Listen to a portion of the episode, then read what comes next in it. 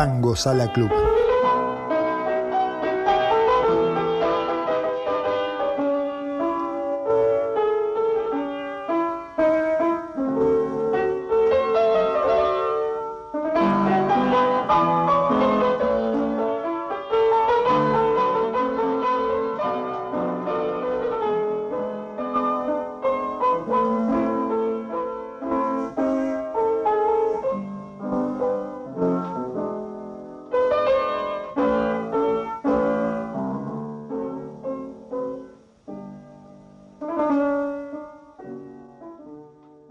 Bienvenidos a Tango Sala Club, episodio 19. Este, muchas gracias por estar acá con nosotros. Acuérdense de suscribirse al canal, que nos pueden escuchar en formato audio por Spotify. Y bueno, y gracias a toda la audiencia por seguir apoyándonos y espero que disfruten de este episodio. ¿Qué tal, Fernando? ¿Cómo estás? ¿Qué haces, Eric? ¿Cómo estás? Yo muy preparado. Mira lo que tengo. El pasaporte. Hoy viajamos. Entonces Ah, tengo el pasaporte en la mano, Eso es porque hoy salimos del continente americano y viajamos. Así que estoy listo, flaco. De acá en adelante, calladito la boca y a disfrutar. Bárbaro. ¿Qué tal, papi? Perfectamente bien, tranquilo, contento, todo en orden. Esperando la conversación con este magnífico intérprete que vamos a entrevistar ahora. Bárbaro. Ale, ¿qué contás de lindo? Muy lindo, acá me puse la remera de Tango Sala Club para que todos la vean por las dudas. Eh, Muy y bueno, muy contento y como siempre digo, buenos días, buenas tardes o buenas noches, depende del momento en que nos estén sintonizando o mirando por nuestro canal de YouTube de Tango Sala Club. Y hoy, como dijo Fernando, a mí se me venció el pasaporte, les digo, pero bueno, lo voy a renovar en cualquier momento. Estamos con un invitado que si bien es argentino, está residiendo en Europa, en este caso en España. Es compositor, guitarrista, bandoneonista, excelente músico, director de la Orquesta Social del Tango de Madrid y a su vez ahora también está con la Petit Social. Y le vamos a preguntar de todo. Bienvenido al episodio número 19 de Tango Sala Club, Hernán Hock. ¿Cómo te va? Hola, hola, hola, encantado, encantado. ¿Qué Hola, tal, qué tal? ¿Cómo van? Bueno, ¿Cómo estamos? bá- Bárbaro, y acá con la diferencia horaria es un lío de horas. Vos estás en Madrid, estás en Madrid en este momento, ¿no? Sí, sí, sí, sí. Bueno, estás en Madrid, nosotros con Fernando estamos en Rosario, mi viejo y Eric están en Estados Unidos, en Florida, creo que festejando un cambio de gobierno, no sé, no vamos a decir más nada por las dudas, pero bueno, la historia, acá es hablar de un argentino músico talentoso que en algún momento se fue a Europa. Y mi primer pregunta es, ¿qué fuiste a buscar a Europa, Hernán? Eh, bueno, es que ya son 12 años, pasaron muchas cosas. La idea era, eh, nos vinimos con mi mujer en el 2008 y bueno, la idea era salir un poco. Argentina queda muy lejos de todo, o sea, digo, en el sentido de que eh, es muy grande Latinoamérica, desplazarte, bueno, todos sabemos lo que significa vivir en Argentina, todo queda, todo queda lejos. Entonces teníamos ganas de, salir y, conocer un poco. Y, salió la, opción de España por una cuestión de, del idioma, la primera instancia, ¿no? Y por la proximidad. Y, bueno, vinimos sin ningún tipo de- de fecha de vuelta, no, no sabíamos ni qué íbamos a pasar, si íbamos a estar dos meses, dos años, cinco años. Eh, vinimos así. Y, yo eh, estaba trabajando en Argentina, tenía mis cosas. eh, la verdad estaba, estaba cómodo donde estaba, pero bueno, surgió esta, esta situación y bueno, la aprovechamos. eh, yo la verdad que he hecho un montón de cosas en estos 12 años y bueno, acá estamos todavía en Madrid. Excelente. Y eh, bueno, entonces vamos para atrás, vamos para tus orígenes. Eh, yo, bueno, hemos escuchado parte de tu obra, tu trayectoria acá. Eh, te, te, cuento un poquito cómo es el tema. Acá nuestro padre, don Cacho Sala, es el que pone la mira y busca los talentos que nosotros vamos a entrevistar.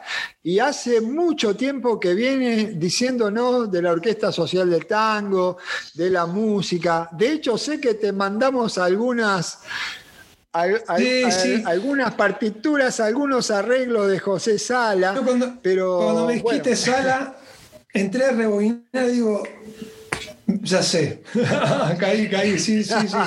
Porque no sé con quién de ustedes hablé en alguna oportunidad, pero hace mucho, mucho, es que hace dos años, tres años, ¿no? Sí. Con el viejo acá, con Don Cacho. Ok, ok, ok. Incluso este, yo escribí una nota con algunas fotografías de ustedes. No sé si te recuerdas. Sí, sí, es verdad, es verdad. Sí. Aprovecho para, la página web. para agradecerte personalmente. Ah, está bien, no hay problema. Yo voy a Madrid enseguida y ahí nos podemos este, reunir, este, tomar unos traguitos y pasarla bien. Lo que caiga. Qué lindo. Salud, papi. Salud. me imagino que. Escuchame, Hernán, bueno. No, no, le iba a decir que me imagino que debe estar extrañando los viajes que hacían ustedes este, a los Países Bajos, este, a, los, eh, a las bailantas esas de, Europa. Ustedes viajaban mucho. Sí, los últimos dos años fueron así muy intensos. Eh, mucho viaje.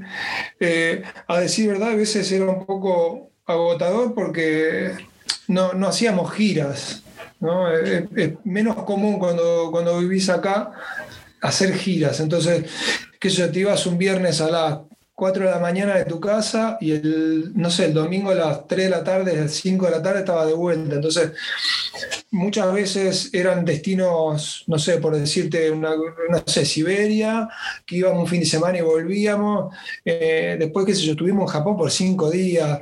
Eh, sí, bárbaro. Vimos unas cosas muy raras. O, ir, ir hasta. ¿Cómo se llama este? Amal. Eh, es en Finlandia, no me acuerdo cómo se llama el pueblo, pero era un festival de tango. Y salimos a las 4 de la mañana de Madrid, llegamos a las 6 de la tarde en avión al aeropuerto de, Finlandia, dos horas de tren, nos dieron algo de comer y a las 10 ya estábamos tocando, así, sin probar sonido. y a las 2 de la mañana, 3, 2 o 3 de la mañana nos levantamos porque nos íbamos a Moscú. Y en la última, última época estaba, yo estaba un poco como ya, me gusta, eh, pero es muy matador. Es muy matador. Ahora, ahora que no tengo nada, lo echo de menos un montón, sí. ¿eh?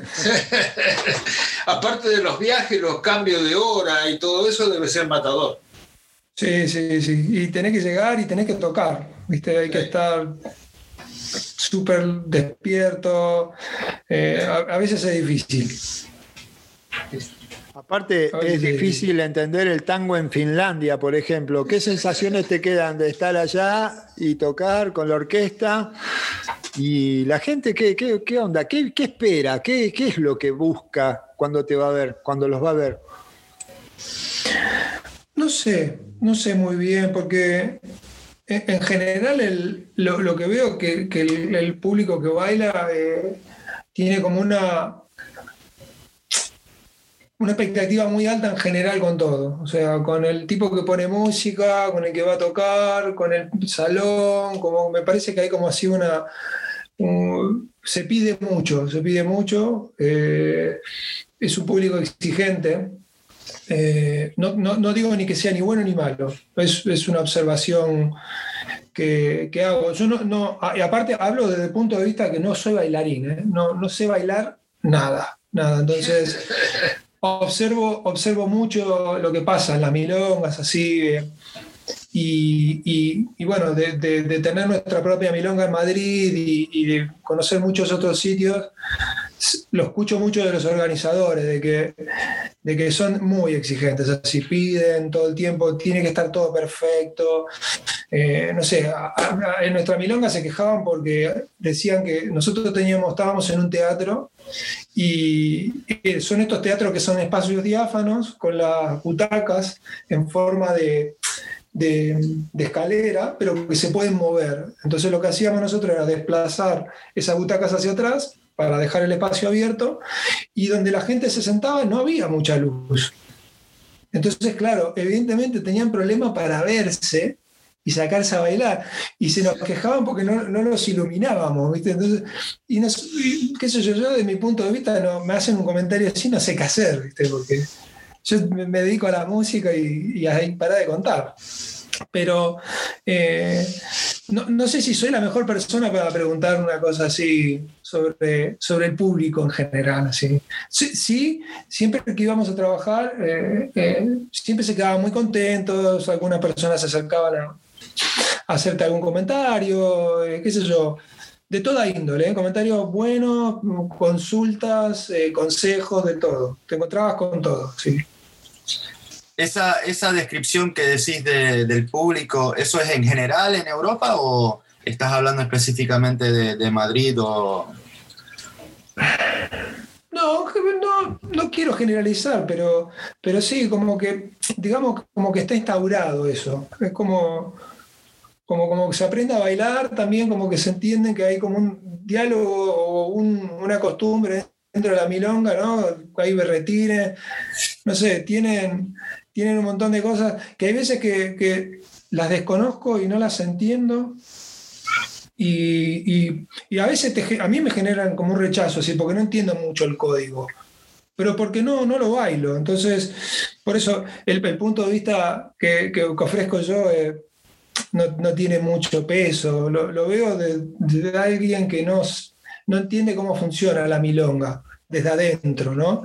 Yo voy, toco, veo que están bailando, que, se la pasan bien, yo me la paso bien tocando, y después, bueno, las cosas que, cuento son observaciones, así que, bueno.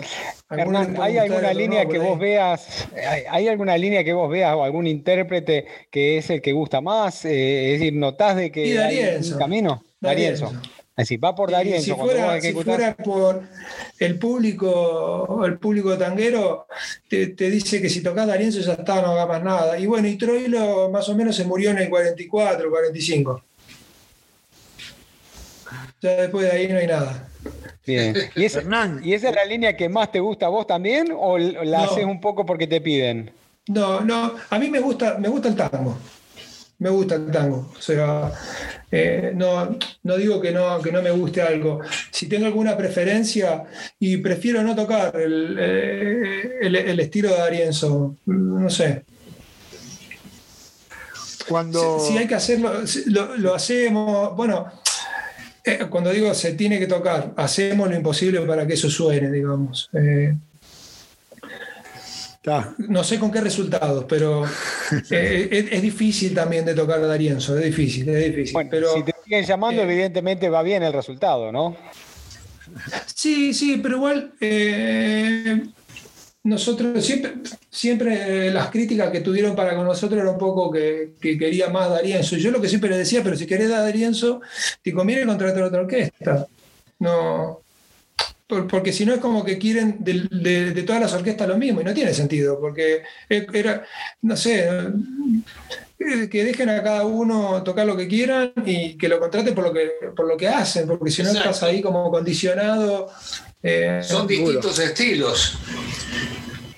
Es otra manera de ver la música. Eh. claro, lógico y tampoco se puede, uno, uno imita un poco un estilo, imita otro, pero abarcar todos los estilos y tratar de tocarlo lo más aproximado posible es mucho trabajo, es mucho trabajo. Hernán, eh, discúlpame, ayúdanos a entender un poco cómo fue la transición, llegaste a Europa, porque vos también tenés parte de jazz, yo he escuchado cosas muy lindas de jazz eh, tuyas, eh, y arrancaste con la Orquesta Social del Tango. ¿Cómo fue? Primero la Orquesta Social del Tango, después este cuarteto que tremendo, a mí me encanta cómo suena. ¿Cómo, cómo fue la transición esa y cómo intercalaste el tema del jazz? Eh, te lo ordeno. Yo, yo no soy, nunca, nunca creo que voy a aceptar ni voy a decir que soy bandoneonista porque no, no, no me acepto como tal. Yo soy guitarrista de toda la vida y si me tienen que preguntar qué me representa, a mí me representa la música del jazz porque es la música que estudié durante muchísimos años y, y que me encanta también. Eh, el tango lo, no, lo estudié, pero muy poco. A veces me preguntan, ¿pero cómo aprendiste a tocar milonga?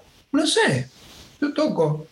lo tengo muy en el oído y, fui desculando un poco el efecto, no, no, no, eh, no, no, necesité tanto estudiar tango como otra, como jazz para, para poder entenderlo. Eh, entonces como que me dediqué mucho más a desarrollar la improvisación y todo eso, que, el tango en sí. Pero después de varios años de estar estudiando jazz, eh, por casualidades en Argentina me, llamaron para hacer un espectáculo, un café concert con un, con un actor muy bueno que se travestía de mujer. El espectáculo es muy bueno, me, me interesó un montón, pero nunca había tocado tango.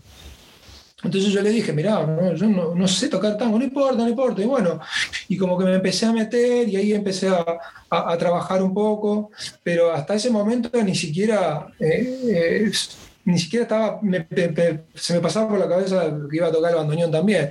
Incluso ni que, ni que me iba a ir de Argentina. Eh, cuando, cuando me vine para acá, seguí tocando jazz, pero bueno, es, es un género que, que es difícil es un género difícil, no es, no es masivo. Eh, y bueno, me empecé a relacionar con, gente argentina y bueno, seguí tocando tango por una cuestión afectiva también, ¿no? de, cercanía con, con, amigos argentinos. Y una cosa llevaba a la otra y bueno, de golpe un día me, compré un bandoneón en Barcelona y empecé a tocar, pero no, no, no le encontraba el, punto de sentarme a estudiar, ¿para qué? Decía yo, ¿no? ¿Para qué me voy a sentar a estudiar si no, no, no lo necesito? Y a mí, a mí me gusta funcionar así, en base a las cosas que voy necesitando. Entonces, en base a eso dije, bueno, por ahí lo que me hace falta es tener un grupo de tango. Con, con toda la caradurez del mundo, lo digo, ¿eh? porque si, hoy por hoy digo que no soy bandoneonista, el día, que, el día que tocamos por primera vez y yo estaba sentado con ese bandoneón ahí, y lo, y lo pienso ahora, digo, qué cara dura. Qué cara dura, ¿no? Escúchame, Hernán, con toda la caradurez del mundo, yo quiero que compartir con todos nuestros eh, seguidores el tango La Viruta, hecho por la Petit Social del Tango, en el cual vos, con toda la caradurez del mundo y viniendo del jazz, lo tocás de esta manera. Y después hablamos. ¿Me disculpás? Vamos a escucharlo. Vamos, vamos, vamos. Qual? bueno,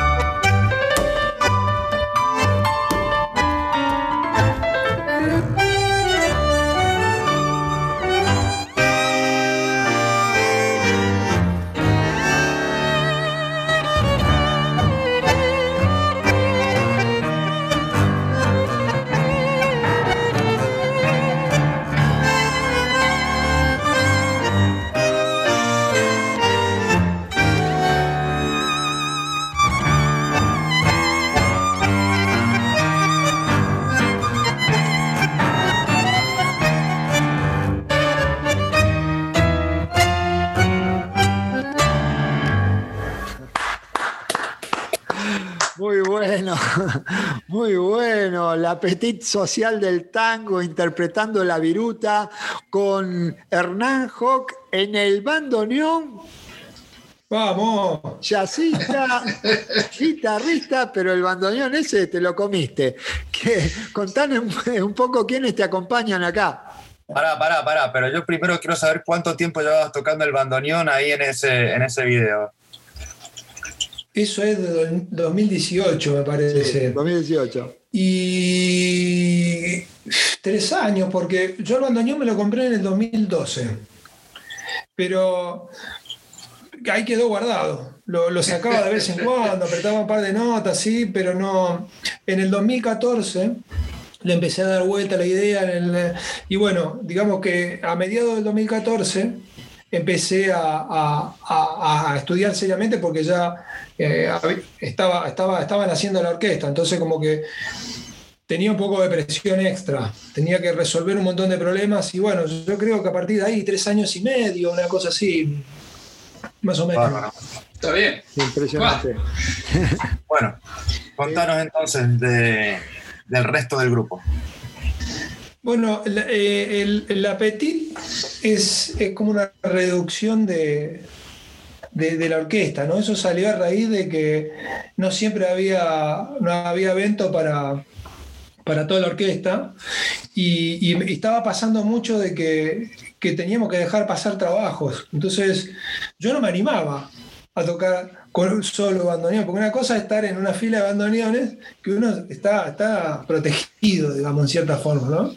Pero cuando estás solo, eh, eh, estás muy expuesto. Entonces, como que tenía, tenía una reticencia ahí con el tema de, no, no, no me animo, no me animo, no me animo, y un día me escribe una chica de Polonia, me dice, mira, me interesa el grupo, pero quiero que vengan a cuarteto. Y yo cerré los ojos y le dije, bueno, dale, vamos. Y y ahí, ahí apareció eh, la reducción y ahí en el piano está Mauricio Boto, hincha de Rosario Central, he de decir, de confesarlo. Igual, ¿qué le vamos a hacer? Sí, sí. Algún defecto debía tener el muchacho. Quedamos acá, ¿eh? Chau, hasta luego. no todo el mundo es perfecto. Claro.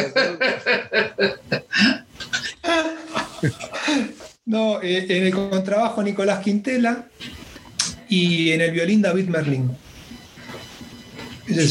son los chicos del cuarteto. Todos argentinos. Sí, sí. Bueno, eh, sí, David, David, que es el más chico de todos, él, se fue de, Buenos Aires de joven.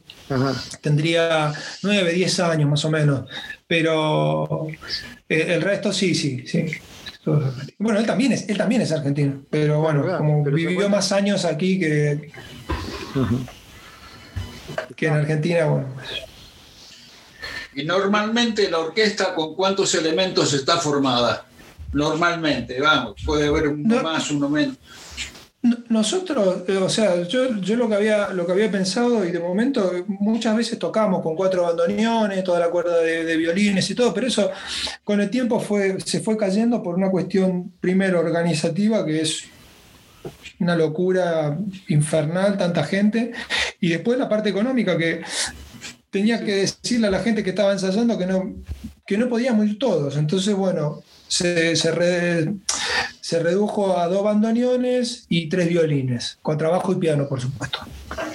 Pero esa era, digamos, que era la, orquesta estándar. A veces pasaba que decía, no, a mí me gustaría que vengan con tres bandoneones. Y bueno, teníamos un, chico que siempre que tenía muy buena predisposición y le, le encanta el tango. Entonces, bueno, lo sumábamos y, trabajábamos así.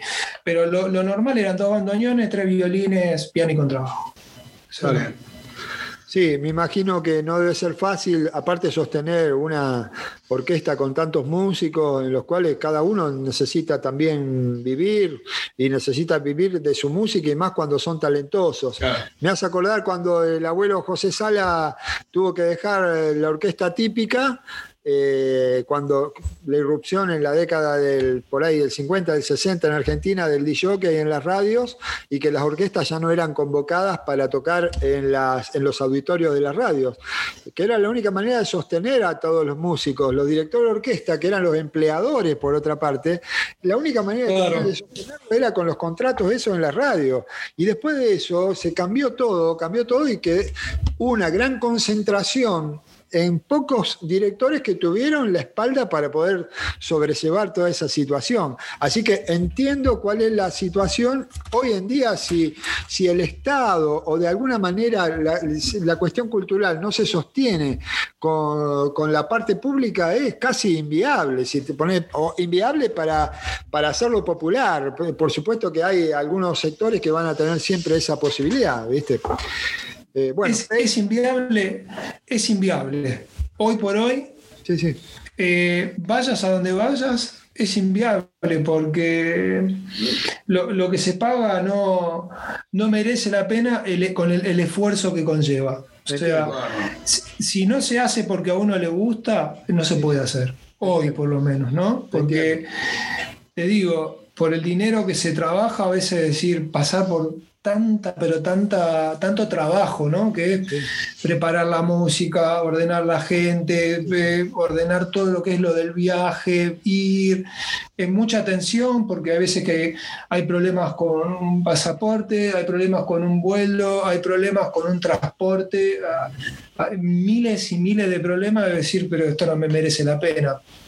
Pero uno lo termina haciendo porque, porque quiere tocar y le gusta, le gusta lo que hace. Exacto. Es, Está bien. es más eso que otra cosa. ¿eh? Ojalá que en algún momento la cultura vuelva a tener el lugar, o sea, vuelva a tener, no, lo tenga el lugar que se merece, porque es una de las, eh, digamos, de los inspiradores de generar mejores eh, sociedades también. Y tener acceso, hay mucha gente que no, si no, no tiene acceso a la cultura que esa es otra cosa, ¿no? Porque si no tenés que cobrar algo que hay gente que no puede ir a, a, consumir. Pero bueno, hablando un poco. El, tema que se hacen, se hacen muchas veces hablando con, organizadores porque es, un tema muy delicado, muy, un tema muy delicado porque atrás de una organización eh, hay, hay otro, otro, otro factor muy grande que es los gastos que manejan a veces. A mí me han contado de, situaciones donde hay mucho dinero por medio, mucho dinero, y, uno gana una porción muy pequeñita de, todo el dinero que, se, que se mueve. Y el riesgo, el riesgo que llevan muchas veces es muy alto. No todos los festivales, festivales que como que ya tienen todo digamos, son, tienen un gran renombre y como que tienen resuelto una gran parte. Pero eh, te lo digo esto a colación de que eh, es muy, muy raro, va a ser muy difícil levantar una situación así, teniendo en cuenta donde hay un montón de prioridades. Eh, hay, más, hay otras prioridades antes que la orquesta. Por ejemplo, por darte un detalle, un salón. Ajá. El salón tiene que tener un piso que esté en condiciones para que la gente esté cómoda bailando. Entonces, a veces eso tiene un coste. El sonido que quieran poner, las parejas de baile con los profesionales que quieran contratar para que después de las clases, los shows, bla, popi, popá, el DJ que quieran poner, eh, si te manejan un catering, cómo va a ser el tema de la comida, y después es la orquesta, digamos. O sea, si, si, si todo eso está bien, funciona, con o sin la orquesta. Entonces, digamos que es como un accesorio, no digo ni más, ni, ni más importante ni menos, importante, pero es como un accesorio que si no está, no pasa nada. Entonces, como eh, eh, es, un poco, se puede interpretar de muchas maneras esto, pero trato de ser lo más eh, sincero y no quiero, no quiero, te digo, eh, decir cosas que, puedan sonar mal, ¿no? No, no. Trato de ser realista, digamos, que es un poco lo que pasa para mí. Se entiende. Entonces no vamos Vale, que teníamos pensado armar la orquesta allá, nos quedamos acá en Rosario y listo. Sí, me parece que va a ser más fácil eh, eh, invitar a Hernán que venga a Rosario a, nuestro espacio físico cuando podamos abrirlo después de la pandemia para tocar algún temita. ¿eh? Y, bueno, Hernán, siguiendo, porque no, no me quiero, o sea, quiero que escuchemos otro de los temas del apetito social y después quiero que hablemos del tema de, tu perfil de compositor, porque ahí hay algo, y si es más tirado al tema tango o al, al tema jazz, y por otra parte también eh, eh, hablar un poco del presente, o mejor dicho, del futuro. ¿Cómo lo ves después de todo este proceso que, nos tocó vivir y que actualmente nos toca vivir? Pero si no te molesta antes, vamos a escuchar, mirar Tinta Verde del Apetit Social. Vamos ahí.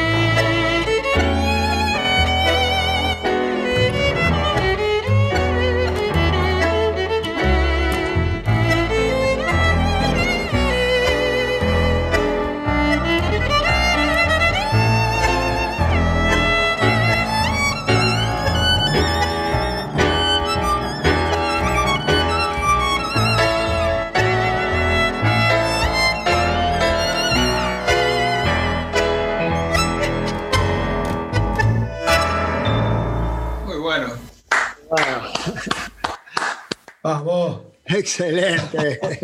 Excelente, Hernán. Qué músico que te pegaste, ¿eh? Qué genios. Qué genio.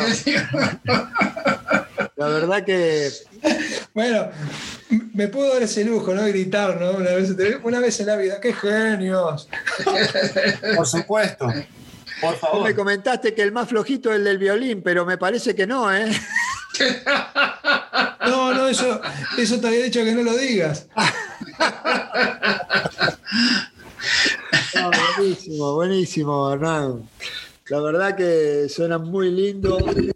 Este, eh, bueno, aparte el lugar, el lugar donde está, donde está hecha, eh, hecha esa grabación, esa filmación, es una especie de biblioteca. ¿Dónde están ahí? Eso es un lugar acá en Lavapiés, eh, ah, bueno, de hecho, le voy a confesar unas anécdotas que hubo ahí en ese lugar. Es, es, eh, un espacio como un centro cultural donde funcionaba como una suerte de, biblioteca. Eh, tenían un piano y muchas veces hacían algunos que otros conciertos. es muy raro cómo, cómo, es el funcionamiento específico del lugar, ¿no? No, no tenía como una función, pasaba de todo ahí había exposiciones, de todo. Entonces lo, llamábamos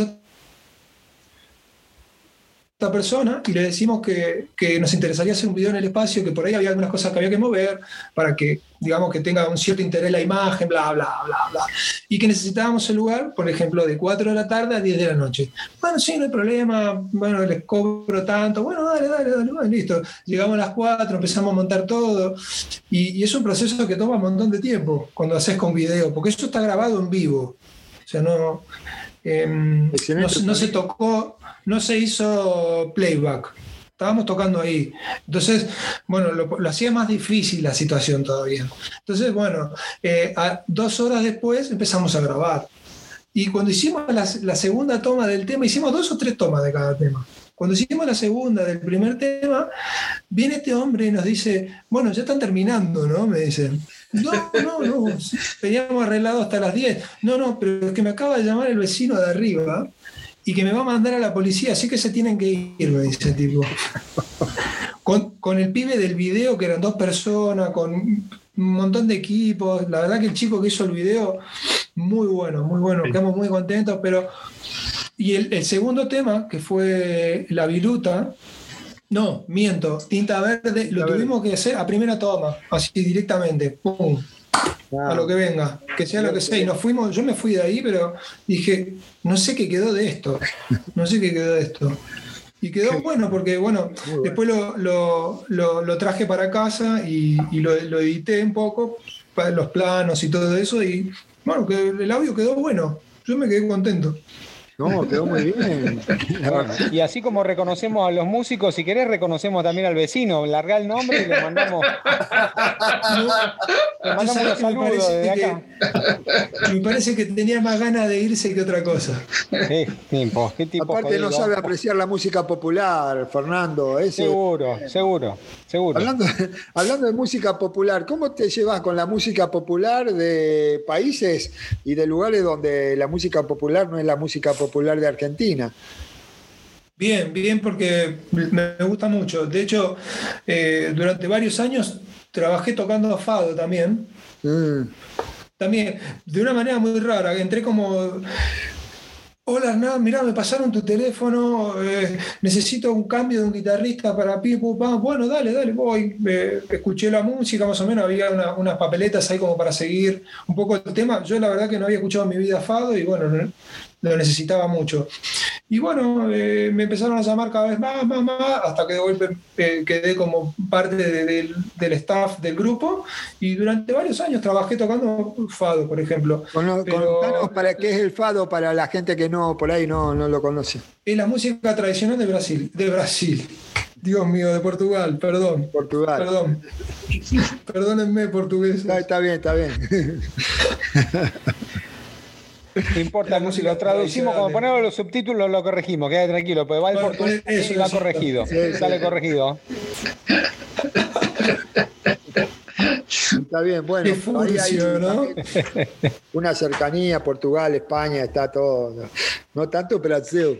Es, es muy linda, es una música muy linda, muy linda. Ah. La verdad que yo las veces que la, los años que la trabajé la, disfruté muchísimo porque es, muy bonita, es una música con mucho sentimiento. Muy bien. Escúchame. Eh, Hernán, ah, bueno. Dale, dale, dale, vos, dale vos. yo, le quería preguntar si estaba al tanto, de, hay como una nueva, no tengo una nueva ola, pero sí un resurgir y por lo menos hemos estado en contacto y han nombrado también muchos nuevos artistas, este, toda esta nueva corriente de tango. ¿Estás al tanto un poco de lo que pasa acá en Argentina con nuevos este, intérpretes, cantantes, músicos? ¿Seguís a alguno? ¿Te interesa? Eh, bueno, conozco los que son más conocidos, por supuesto, y ahora todo esto, este último año me desconecté un poco porque también venía muy, pero muy, muy saturado con la cantidad de trabajo y, estaba, me había metido a un nivel con el tema del tango que, que, no era otra cosa. No, durante muchos años no hubo nada. Entonces como que aproveché este parate también como para desconocer, para desconectar, perdón. Y no sé, justo hoy estaba mirando un video y reconocí que estaba Horacio Romo, que es un bandoneonista que a mí me parece magnífico, magnífico bandoneonista, pero hay pibes así de 18 años que, que la van a romper. Hay, hay gente muy joven. No, no, no, sé decirte nombres exactamente, porque yo, los bandoneonistas de siempre que, que, llevan estos últimos 20 años trabajando, que son buenísimos todos, pero como que en estos últimos 10 años han aparecido así varias, varias generaciones de pibes muy jóvenes que decir, mirá cómo está pelando este pibe, la va, la va a quemar, la va a quemar. Hay mucha gente, hay mucha gente. La verdad que, que está bueno que, que, pase eso porque hay una, hubo una brecha entre la, la vieja escuela y la, que, la, la, escuela de hoy que si no, no, no se, digamos, reorganizaba eso de nuevo, iba, se iba a desaparecer. De cierta forma, ¿no? Eh, Hernán, eh, ¿hace mucho que no venís a Argentina? Tres años más o menos, bueno, dos años, casi tres. Ajá. ¿Estuviste iba, haciendo iba a viajar en abril yo, Ah. iba a viajar en abril, pero con todo este tema de, de- de- del virus y todo, no- no pude ir. Está. Está. ¿Viniste con algún proyecto? ¿Hiciste algo o viniste de visita nomás a ver a tu gente? Eh, en general, siempre que iba, intentaba tocar, siempre, para aprovechar, porque quería tocar con amigos, eh, y bueno, y presentar algunas cosas que iba haciendo. Siempre, siempre que fui, eh, toqué, siempre. Siempre. Bien. Bueno, entonces la próxima se va a dilatar un poquito, pero seguramente que el año que viene te vas a pegar una vuelta. Técnicamente en febrero. Técnicamente en Técnicamente, febrero. eh, Perfecto. Digo técnicamente porque eh, te- tengo un vuelo comprado, pero eso no significa nada hoy. No, no, ya sabemos, ya sabemos. Bueno, pero técnicamente por ahí te tenemos en Argentina y podemos volver a reunirnos en algún momento, ya sea en forma virtual, personal, qué sé yo. Veremos. Claro. Nunca se sabe, nunca se sabe eso. Nunca se sabe.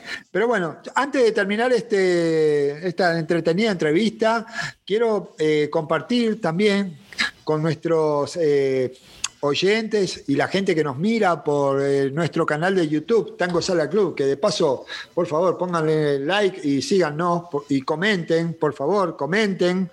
Eh, Inscríbanse. eh, digan, eh, inscríbanse y todo lo demás que él A- suele a- decir. aprovechen, digan cosas malas mías, qué sé yo, algo que se- No, vos- cosas, malas tuyas no.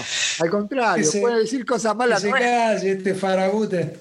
Y no, es más fácil que digan cosas malas nuestras, seguramente. Pero miren, yo quiero compartir con ustedes al Hernán Hawk, guitarrista, y quiero que después nos cuentes, a ver este trío, y la verdad que tremenda versión del tema Volver. Eso es lo que quiero compartir con todos. ¿Le damos?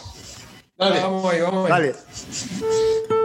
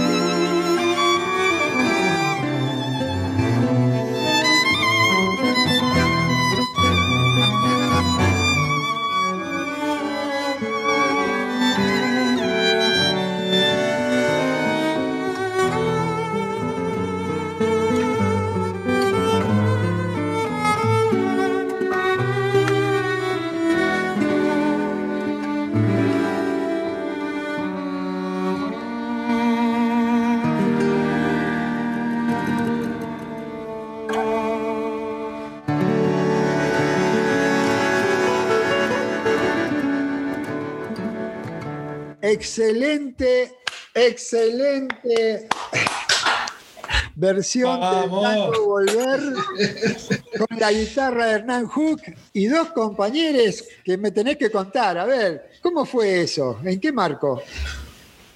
Eso es, está en ese marco de las noches del Monumental, que el, el Monumental es el teatro. Ah, no es de River, Sí, nada que tiene ver ese con River. nombre.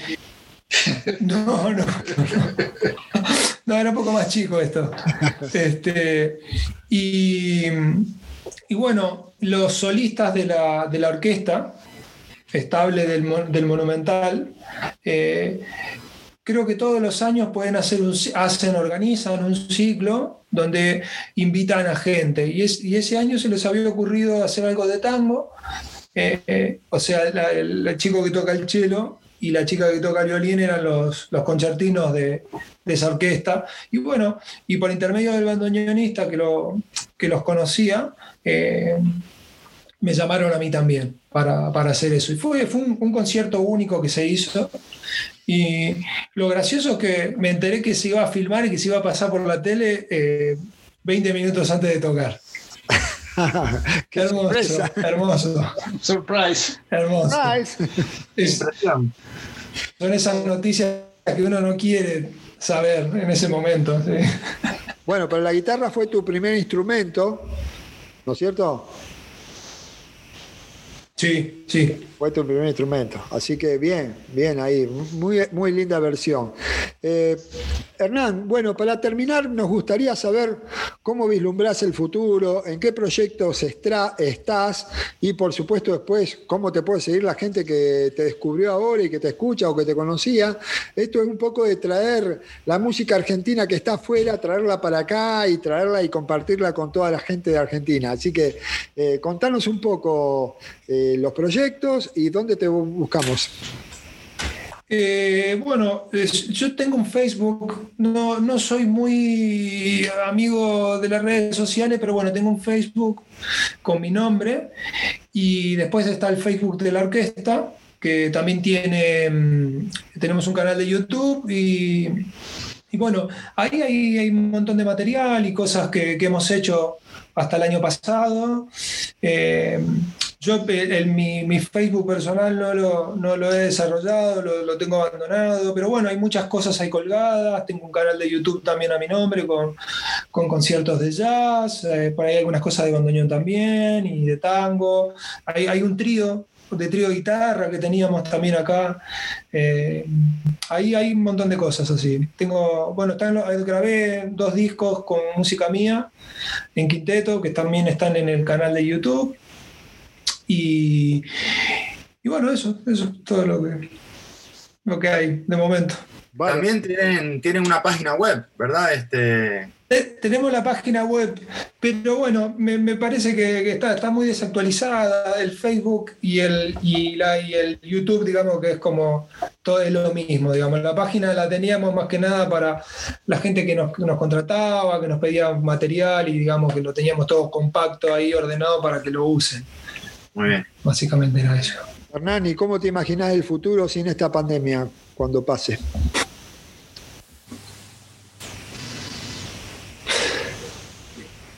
No sé. No sé. No sé porque no me, me cuesta, me, me acostumbré a la idea de pensar de que no, no sé qué va a pasar mañana. Entonces, yo lo digo esto desde el punto de vista que mi, mi vida siempre estaba organizada con 6, 7, a veces hasta un año de anticipación con cosas ya fijas. Y de golpe me encontré con que no, no podés pensar ni lo que vas a hacer mañana.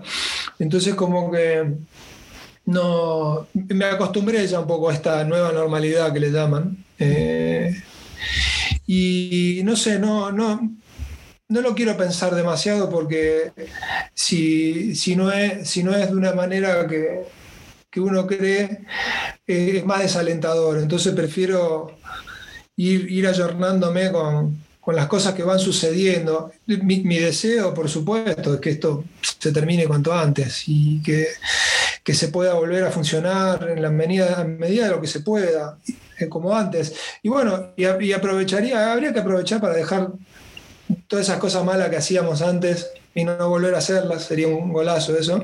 Lindo mensaje. Pero, pero no sé, no sé, te soy sincero porque ahí, ahí, está todo revuelto, no solo es el virus, sino que es una cuestión de, hay, hay, uno, hay unos desórdenes a nivel mundial políticos, eh, hay, hay, mucha incertidumbre también desde otros, de otros lugares, ¿no? económicos, políticos, como que estalló todo junto, un poco. Se venía, hay cosas que vienen acarreándose de, siempre, ¿no? Pero como que parece que todo esto se, se hizo una gran pelota así, pero ojalá, ojalá que se pueda, que se pueda volver lo antes posible. Pero bueno. Esperemos que sí, esperemos que sí, Dios que pueda venir sí. en febrero, que pueda venir en febrero a Argentina y que por ahí podamos volver a hacer un encuentro, ya sea virtual o quién sabe de qué otra manera. Eh, como claro, decís, claro que sí, por supuesto. el mañana nunca se sabe. Pero bueno. Eh, ha sido un gusto eh, compartir con vos eh, todos estos minutos, que la gente de Argentina por ahí que no te conocía te conozca. Nosotros estamos en la zona litoral de acá de, de Argentina, eh, están los muchachos en, en, Florida, Estados Unidos, nos escucha gente hasta de Singapur, nos dijo el otro día Eric, que, que mira todas las estadísticas y mira todas las métricas de, la, de nuestro canal de YouTube y de Anchor y de todo lo otro que, qué sé yo, toda la tecnología que tenemos encima. Así que quién sabe, te están descubriendo de distintos lugares, Hernán. Eh, te agradecemos bueno, muchísimo. buenísimo. Realmente te agradecemos muchísimo eh, haber participado en nuestro episodio 19, que es el penúltimo de esta temporada. Y este, ojalá pronto nos volvamos a ver y con más proyectos. Pero antes de irnos, antes de irnos, y este, si quieren muchachos, saludamos y después cerramos con la Orquesta Social del Tango. Muy bueno. bueno muchas gracias, Hernán. Un placer. Muchas gracias por invitarme. Gracias, muchas gracias, Hernán. Muchas gracias. Lo Gracias, muy bien. a lo Hernán, mejor un fuerte te- abrazo.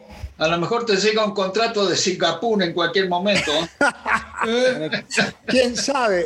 ¿Quién lo sabe? ¿Quién lo sabe? sabe. Hernán, y si, si te cruzas con el vecino de arriba, mandale saludo nuestro. Decirle a ese muchacho que ya lo vamos a ir a visitar. ¿eh? Sí. No sabe con quién mando buenos deseos. Mandale un abrazo, un abrazo, Hernán. todo nuestro cariño. Bueno, Muchas gracias, igualmente. Nos vemos. Con el tanguito. al maestro con nostalgia de la Orquesta Social del Exacto. Hasta la semana que viene en el episodio que sigue de Tango Sala Club. Chao. Chao. Chao. Oh.